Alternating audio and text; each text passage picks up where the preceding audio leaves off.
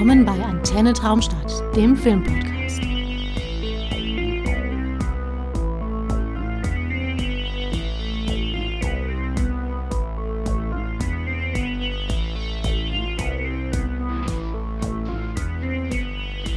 Hallo und herzlich willkommen bei Antenne Traumstadt, der Filmpodcast Spezial. Mein Name ist Marco Fritz und ja, das erste Spezielle an der heutigen Folge ist, ihr müsst mit mir Vorlieb nehmen, da meine Mitstreiter heute nicht mit an Bord sind. Und der Grund für die heutige Folge ist eine relativ kurzfristige Möglichkeit, die wir bekommen haben. Die hat sich letzte Woche erst aufgetan und, und ja, die wollte ich wahrnehmen und die wollten wir wahrnehmen. Aber am Ende des Tages hat es sich letztendlich zeitlich nur, ja, für mich sinnvoll ergeben, hier nochmal eine Folge aufzunehmen. In dem Fall jetzt eben, wie eben erwähnt, eine Solo-Folge. Das hat aber auch schon mit den Solo-Gazetten von Björn ganz wunderbar geklappt. Von daher denke ich, wir werden unseren Spaß heute bekommen. Was möchte ich euch heute präsentieren oder was habe ich euch heute mitgebracht? Ich bin letzte Woche angeschrieben worden über Facebook vom David Gain, seines Zeichens Festivalgründer und Leiter des Obscura Filmfests in Berlin, ob ich kommen würde zum Filmfestival und oder ob wir eben Antenne Traumstadt Bock hätten, darüber zu berichten. Vor Ort nach Berlin zu kommen, war zeitlich keine Option, da ich gerade erst aus dem Urlaub wiedergekommen bin. Und von daher habe ich gefragt, so du, gerne voll Bock drauf. Hast du denn vielleicht irgendwelche Screener, die du mir zur Verfügung stellen kannst? Dann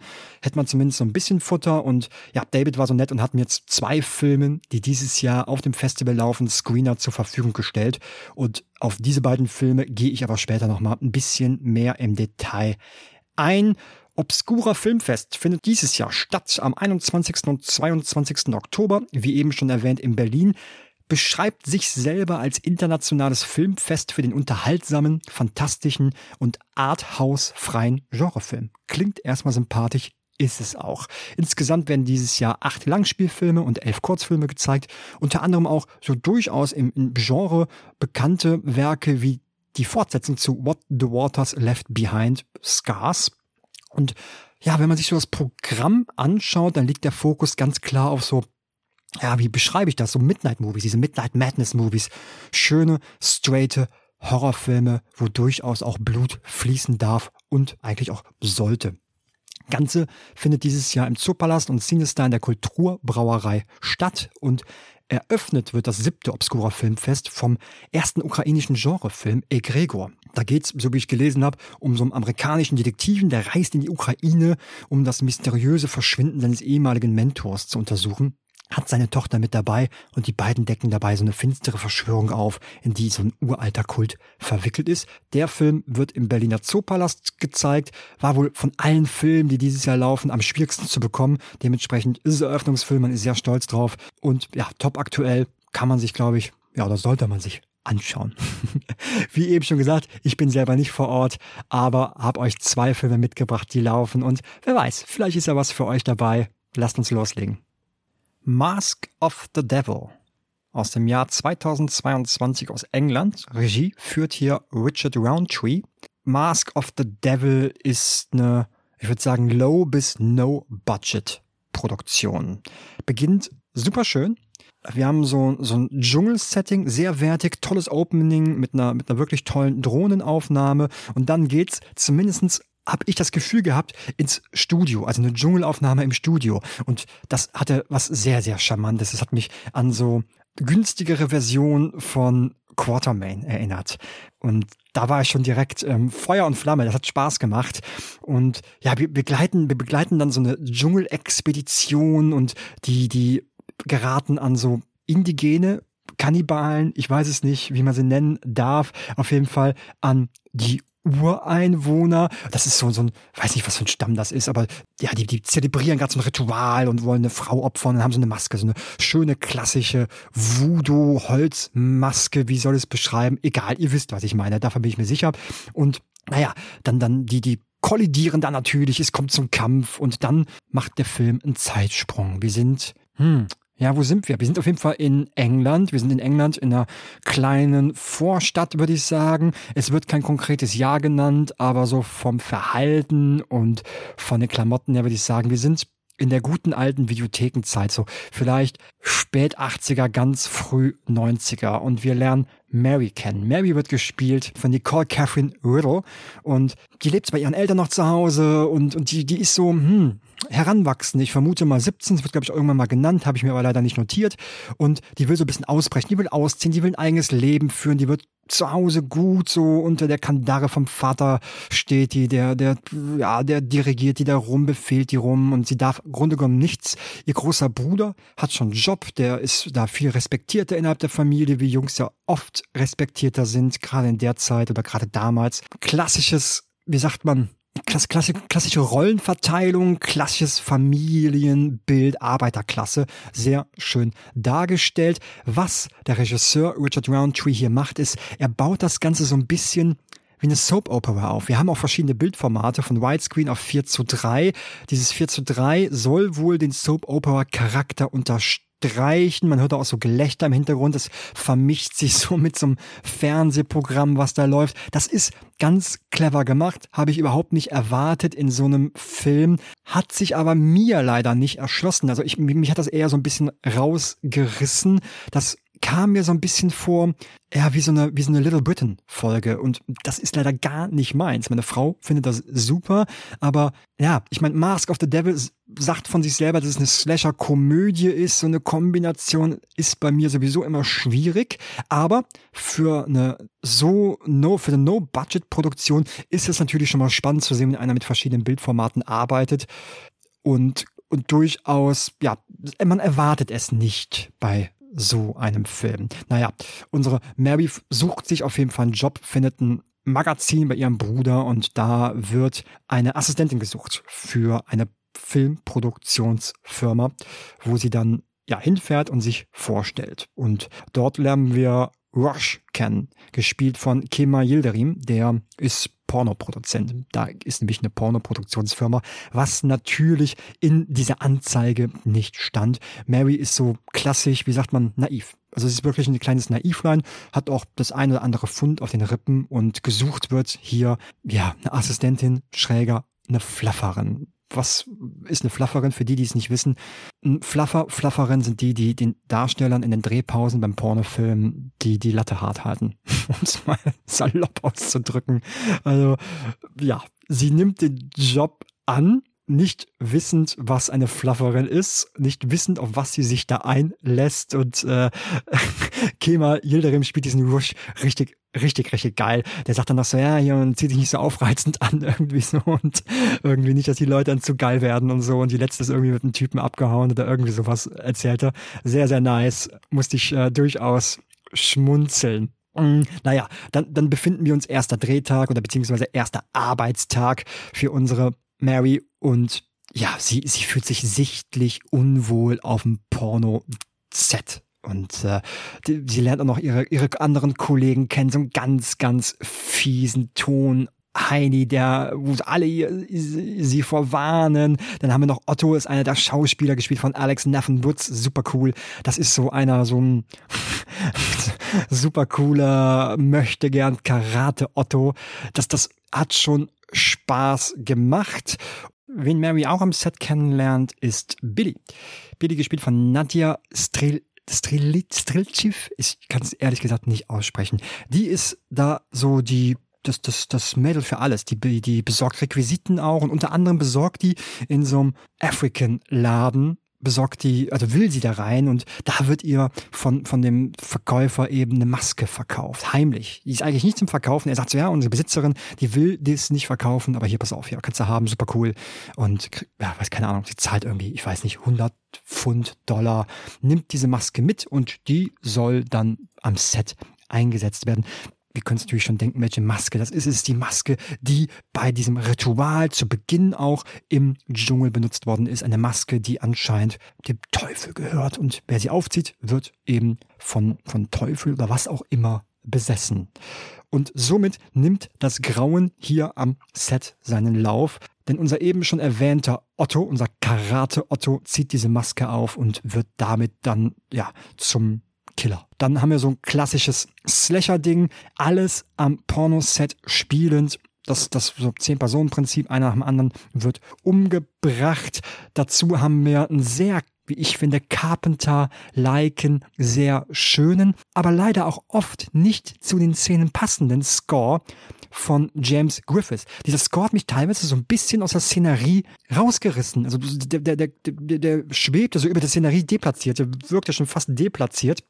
Das, das fand ich störend, weil er war gut, aber fand, ich fand, er war nicht gut eingesetzt. Ist natürlich immer auch ein Stück weit Geschmackssache, ja, war jetzt nicht so mein Geschmack, was das geiler Soundtrack, aber irgendwie deplatziert. Aber gut. Es geht eben los, es wird getötet und getötet und das Set, naja, es ist eben eine Low-Budget-Produktion, das muss man immer so ein bisschen im Hinterkopf behalten. Das Set gibt nicht so arg viele her, aber dafür macht, macht man hier das Beste draus. Also es ist durchaus stellenweise spannend. Es ist nicht allzu blutig. Wir haben ein, zwei Gore, leichte Gore-Momente. Und, das muss man aber leider sagen, es, es wiederholt sich so ein bisschen im letzten Viertel.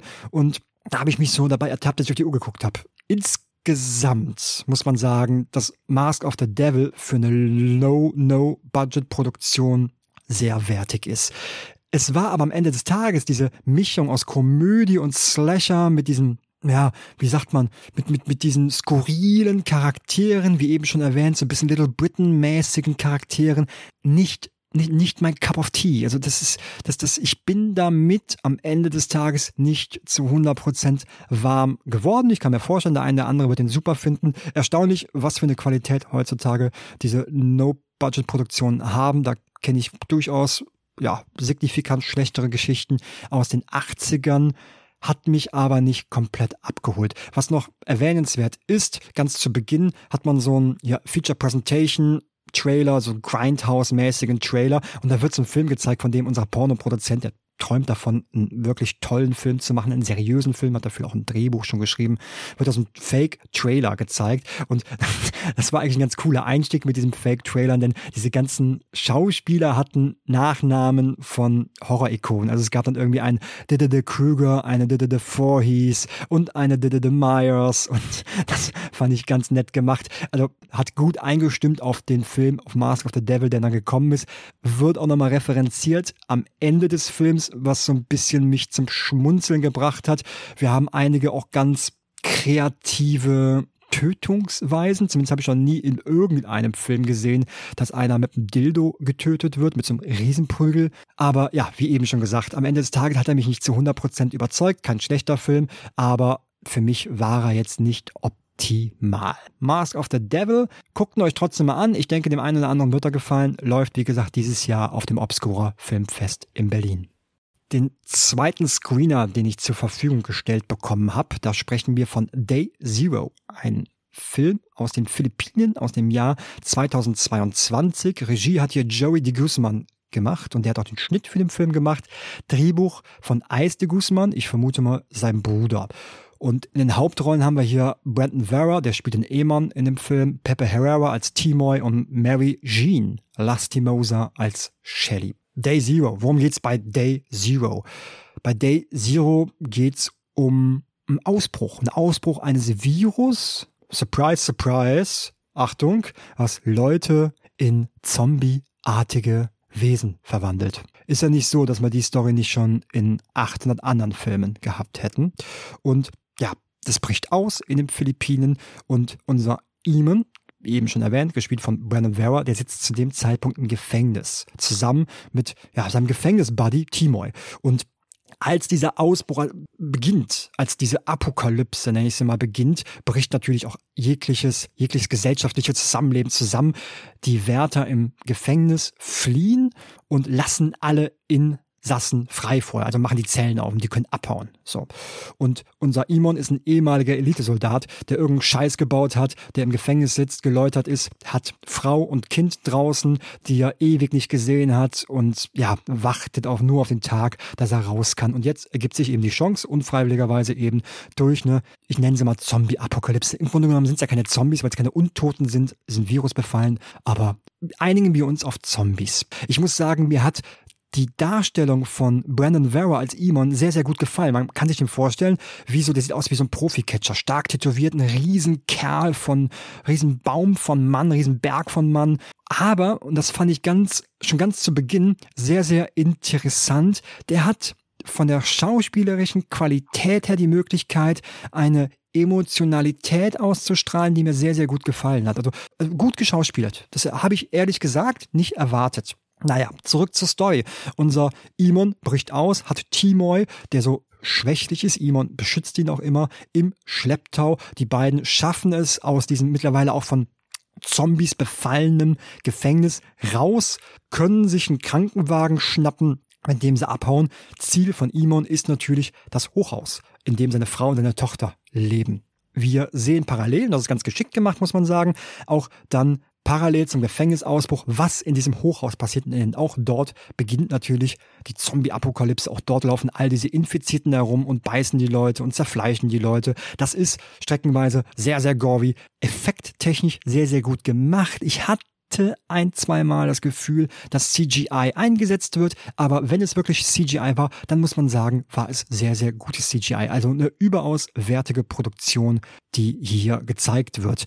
Imon auf dem Weg zum Hochhaus. Und die kommen relativ schnell an diesem Hochhaus an, durch den Keller und müssen sich dann so von Etage zu Etage quasi durchkämpfen, auf der Suche eben nach Frau und Kind. Das ist so ein bisschen, kann man sich das vorstellen, wie The Raid mit Zombies. Und ich sage immer, gut geklaut ist halb gewonnen. Und er hat aber trotzdem durchaus die ein oder andere wirklich gute Idee, die mich überrascht hat. Und so kämpfen sich eben unser Imon und Timoy von Etage zu Etage. Das ist sehr gory, das ist sehr actionlastig, das ist aber auch sehr, sehr spannend. Wir haben ganz viel dunkle Szenen, auch nur mit so Taschenlampen. Das ist natürlich budgettechnisch sehr, sehr geschickt gelöst. Und die treffen natürlich auch noch auf andere und müssen sich dann barrikadieren, Fluchtwege finden. Das hat mir eine Menge, Menge Spaß gemacht. Verliert am Ende am bisschen seine Wirkung. Wieso? Weil es am Ende, also die letzte halbe Stunde ist dann wirklich nur so ein Zombie-Metzeleien. Das hat mich so ein bisschen an die Horde, der französische Film, erinnert. Das, das lutscht sich ein wenig zum Ende hin aus. Nichtsdestotrotz aufgrund auch der also man merkt so richtig, das ist echt gut geschrieben, muss man sagen, und auch gespielt, so eine emotionale Bindung zwischen Vater und Tochter und auch Frau. Also das, das man, man kann die Not, die er da hat, seine Familie zu finden, seine Familie zu retten, sehr gut nachvollziehen. Das, das fand ich für so eine Produktion nochmal sehr beeindruckend. Day Zero, ich bin ja nicht mehr so der Gorbauer. Also Ende 80er, Anfang 90er habe ich das ja geliebt, sowas. Mittlerweile ermüdet mich das. Und das immer. Und das habe ich bei Day Zero auch so ein bisschen gemerkt. Aber am Ende habe ich ja durchaus zufrieden gesessen. Man muss noch erwähnen, ganz, ganz toller Score von Malek Lopez und Erwin Romulo. Kann man sich definitiv anhören. Wir haben eine richtig geile Kamera, toller DOP, Mosey. Day Zero sollte man sich, wenn man die Möglichkeit hat, auf dem Obscura Filmfest definitiv anschauen. Und auf der großen Leinwand kickt der nochmal richtig. Ebenso möchte ich jetzt auf die Bühne bitten unseren Meisterarchitekten und meinen guten Freund Frank Damm. Frank? Frank! Ach du Scheiße. Ja, ihr werdet es schon am Einspieler gehört haben oder vielleicht erraten haben, vielleicht habt ihr auch schon von gelesen, da der nächste Film auch schon auf einigen Festivals lief, läuft morgen offiziell bundesweit in den deutschen Kinos an und wurde mir netterweise oder wurde uns netterweise als Screener zur Verfügung gestellt von Christian Klenke von Film Promotion Flörsinn. Vielen Dank dafür, Christian. Und worum geht's? Ach du Scheiße! Genau, so heißt der Film. Holy shit. Regie und Drehbuch Lukas Rinker. Sein erster Langspielfilm, sein erster Kinofilm, so wie ich das gelesen habe, hat vorher Kurzfilme gedreht. Und worum geht's bei Ach du Scheiße? Architekt Frank erwacht aus der Ohnmacht, blutig und eingequetscht in einem Baustellenklo. Verschlossen und verrammelt, kein Entkommen. Und niemand scheint ihn zu vermissen. Um seine Haut vor der drohenden Abrisssprengung und seine schwangere Freundin aus den schwierigen Griffeln von Bürgermeister Horst zu retten, muss sich Frank in 80 Minuten aus seinem blauen Grab herauspuzzeln und ein finsteres Verbrechen aufklären. Das wird kein Zuckerstecken. Christian hat uns angeschrieben über das Antenne Traumstadt Postfach, über die E-Mail-Adresse und gefragt, ob wir Interesse hätten, eventuell den Film zu, zu featuren hier bei uns, zu rezensieren. Und ich muss ehrlich gestehen, dass als ich den Titel gehört habe, ach du Scheiße, hatte ich gedacht so, mm, ich weiß es nicht. Und dann habe ich mir den Trailer angeschaut und dann dachte ich so, ei, ei, ei, ei, ei, ei, das ist so ein Film für die Generation Crank. Diese, diese, diese Actionfilme mit Jason Statham. Und ich dachte so, oh, oh, das ist ja gar nichts meins, hektische Schnitte und, und irgendwie rat, rastlos oder was auch immer. Also so, eigentlich habe ich da keinen Bock drauf. Aber junges deutsches Genre-Kino ist selten genug und dementsprechend habe ich gesagt, komm, komm, ich, ich nehme den mit auf. Auch relativ kurzfristig, genau wie das Feature zum Obscura Filmfest. Ja, holy shit, ach du Scheiße, begann doch relativ witzig. Wir sehen Michaela Schäfer als Stripperin, die zu einem schönen Schlager auf der Bühne tanzt und sich dabei langsam entkleidet. Und, und ich dachte so, hey, was ist denn los? Was ist denn los? Was ist denn, ach du Scheiße, was passiert denn jetzt gerade? Was passiert hier? Was hat das denn mit dem Film zu tun? Und man, ja, man wird da relativ schnell aus dieser Szenerie herausgerissen und wir, wir lernen Frank kennen. Frank Lamm, gespielt vom wirklich tollen Thomas Niehaus, der ja, Michaela Schäfer anscheinend nur geträumt hat, denn Michaela Schäfer hängt so ein bisschen als, als, als Nacktplakat im Dixie-Klo, in dem er gerade liegt. Und unser Frank, der, der rafft erstmal gar nicht, was denn hier los ist. Der ist ziemlich benommen noch, Schlag am Kopf bekommen, blutet und stellt irgendwann fest, dass dieses umgekippte Dixie-Klo, in dem er liegt, sein Grab eventuell wird, denn durch seinen rechten Arm hat sich so ein, so ein Stahlbetonstange gebohrt. Sehr blutig, sehr geil gemacht. Das heißt, er ist im Grunde genommen ans Dixie-Klo auch noch festgenagelt. Es stellt sich heraus, sein Mobilfunktelefon liegt in der Scheiße irgendwo unten, kommt er nicht dran. Wieso? Weil er natürlich ein Stück weit fixiert ist durch diese Stahlbetonstange. Da kommen wir zu einem Punkt, wo der Film beginnt, wo der einen komplett anderen Ton meiner Meinung nach an den Tag legt als der Trailer. Und da war ich persönlich sehr, sehr dankbar drüber. Denn wir haben hier starkes, streckenweise überaus blutiges Genre-Kino. Sehr clever geschrieben. Und wie eben schon bei der vorgelesenen Beschreibung von der Flörsinn-Seite hat, haben wir hier wirklich 80 Minuten. Also der Film spielt mehr oder weniger exakt 80 Minuten mit einigen kleinen, wenigen Flashbacks in diesem Dixie-Klo. Und das ist so eine One-Man-Tour de Force-Performance von Thomas Niehaus. Das ist schon ziemlich geil. Der spielt das extrem gut und trägt diesen Film eben. Und das muss er erstmal schaffen, als einzelner Schauspieler in einem Dixie-Klo über 80 Minuten hier eine Spannung aufzubauen. Denn nachdem er realisiert, in was für einer Situation er sich befindet, dass er mit aller Wahrscheinlichkeit relativ schnell verbluten wird, überlegt unser Thomas nämlich, wie komme ich aus dieser Scheiße hier raus? Das beginnt mit irgendwie an dem Verbandskasten, der auf so einem Baustellen-Dixie ja immer drin hängt, dran zu kommen. Gar nicht so einfach, wenn man mit einem Arm am Boden festgenagelt ist. Ja.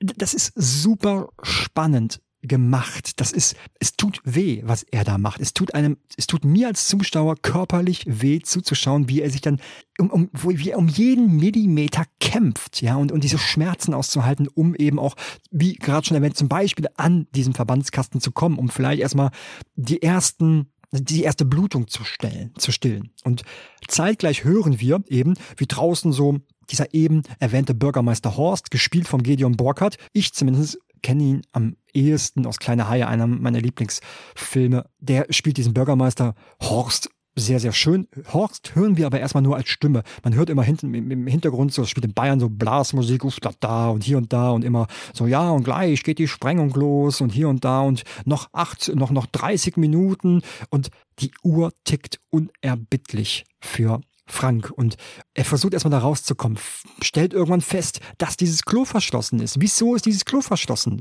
Was macht er hier? Und man, so nach und nach kommen einzelne Erinnerungsfetzen zurück und naja, dann findet er noch einen Koffer nachher im Klo. Er findet einen Zollstock, der ihm sehr, sehr hilfreich ist. Der mit dem Zollstock versucht dann an sein Handy ranzukommen und vieles gelingt nicht, vieles, einiges gelingt ihm und immer wieder Rückschläge und irgendwann ist er auch völlig am Ende und, und reflektiert so ein Stück weit da, dem, dem Tod nahe sein Leben, was er wohl alles falsch gemacht hat. Ganz, ganz arg stark gespielt von Thomas Niehaus. Das Ganze hat hat bei mir so klaustrophobische Ängste hervorgerufen, hat mich stellenweise an Danny Boyles 127 Hours erinnert. Wie eben schon gesagt, der Trailer wird dem Film meiner Meinung nach überhaupt nicht gerecht, denn der Film ist 80 Minuten lang ganz starkes Suspense-Kino, ganz realistisches Kino und also wirklich ein super, super Thriller, der extrem, gerade am Ende, extrem blutig ist. Was mir nicht so gefallen hat, sind die letzten zehn Minuten des Films. Also wenn er wirklich dann aus dem Dixie-Klo rauskommt und dann haben wir diese Konfrontation mit dem Horst, dem, dem, der ist nicht Bürgermeister, der ist so Wannabe-Bürgermeister. Wir lernen noch Bob kennen, Bob der Sprengmeister, gespielt von Rodney Charles. Olga von Luckwald spielt Marie, die ist so eine, so eine Öko, Öko, Öko-Dame. Ich will jetzt auch nichts Despektierliches sagen. Öko, wie sagt man? Ökoaktivistin. Umweltaktivistin, sagt man ja, genau, Umweltaktivistin. Und da verliert sich der Film, denn der, die letzten zehn Minuten, finde ich, sind so arg überdreht. Das passt meiner Meinung nach nicht zum, zum ernsten Ton der ersten 80 Minuten. Hat mich aber am Ende des Tages, hat mich am Ende des Tages gestört, versaut mir nicht die ersten 80 Minuten, die extrem stark sind. Also ich war wirklich positiv überrascht von ach du Scheiße, holy shit. Ganz, ganz tolles Spielfilmdebüt von Lukas Rinker. Also geht rein. Also ich glaube, auf der großen Leinwand tut ja auch noch mal ein bisschen mehr weh. Hat mir extrem gut gefallen. Wirklich toller Film. Die letzten 10 Minuten, ja, scheiß drauf. Aber die ersten 80 sind das Beste seit sehr, sehr langem, was ich hier aus deutschen Gefilden habe sehen dürfen. Und, und da muss man auch mal sagen, ne, ich meine, das ist auch richtig gut, dass wir mal einen Film haben, der abseits dieser Komödien, Dramen oder so ist. Denn im Grunde genommen Thriller und Genrekost aus Deutschland gibt's im Grunde im Kino so gut wie gar nicht mehr. Und das ist sehr, sehr schade. Das war es von meiner Seite heute. Ich hoffe, es hat euch ein wenig Spaß gemacht. Ich hoffe, es war nicht zu holprig. Freitag hören wir uns schon wieder, dann haben wir eine reguläre Gazette. Dann hört ihr mich, Björn und der Ahne ist auch wieder mit an Bord. Also, wir hören uns. Macht's gut.